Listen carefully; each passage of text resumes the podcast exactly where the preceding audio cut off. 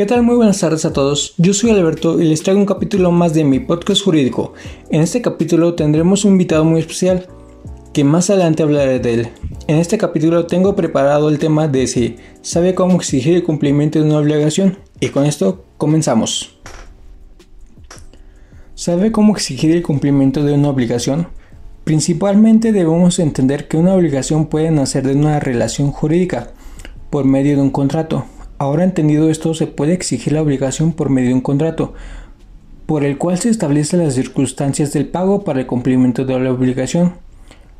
Esto mayormente por el, por el problema que puede llegar a ocasionar a las partes. Por ello, para minimizar los problemas, lo más habitual es que se haya establecido tales circunstancias con claridad en el título constitutivo de la obligación.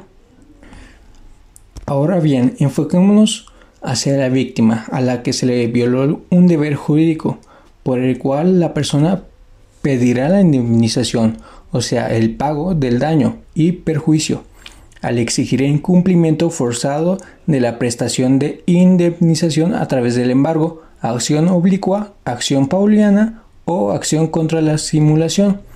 Los derechos de una víctima a la cual se viola un contrato son exigir el cumplimiento del contrato, declarar la rescisión del contrato, saneamiento en caso de evicción o por vicio oculto, retención, ejecución forzada de la prestación a través de entrega de la cosa, embargo, acción oblicua, acción pauliana o acción contra la simulación y el pago del daño perjuicio.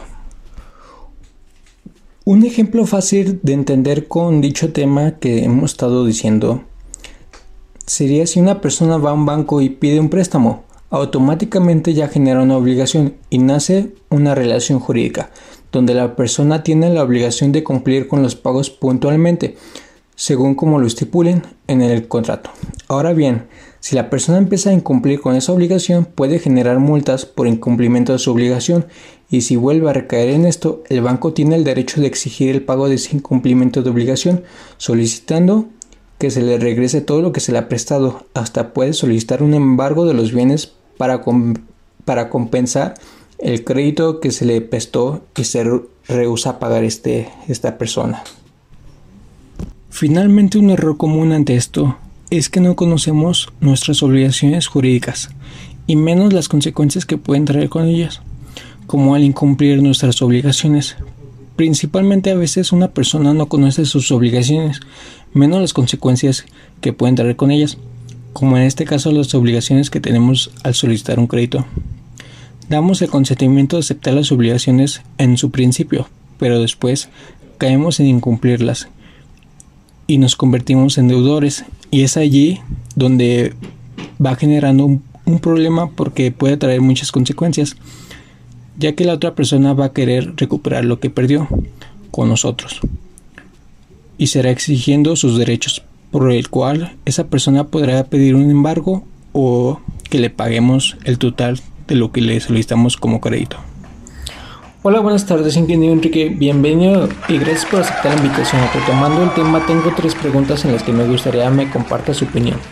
Al contrario, Alberto, es un honor que me hayas considerado para participar en este podcast y con mucho gusto espero responder eficazmente a cada una de tus preguntas. ¿Qué se le viene a la mente cuando escucha acción pauliana? Al derecho que tiene una entidad crediticia como persona física o moral de exigirle a la persona que le haya prestado el bien que ésta haya puesto como aval en caso de su incumplimiento. Muy bien, ahora sabe ante qué autoridad acude en caso de que se incumpla alguna obligación. Al Poder Judicial de su estado, ya que este es el encargado de resolver todos los problemas jurídicos. Perfecto, ya para finalizar, ¿Conoce las consecuencias de no cumplir con sus obligaciones jurídicas?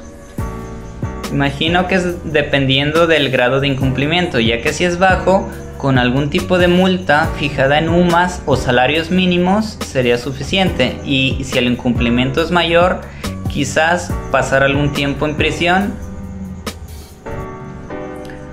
Así concluimos el tema, mi estimado Enrique. Gracias por regalarme unos minutos de tiempo. Espero volver a tener un próximo capítulo. Al contrario, Alberto, el gusto es mío y claro que sí, aquí estamos para lo que se ocupen. Que pasen muy buena tarde. Con esto terminamos un capítulo más de Podcast Jurídico. Gracias a todos los que nos escucharon y nos vemos pronto.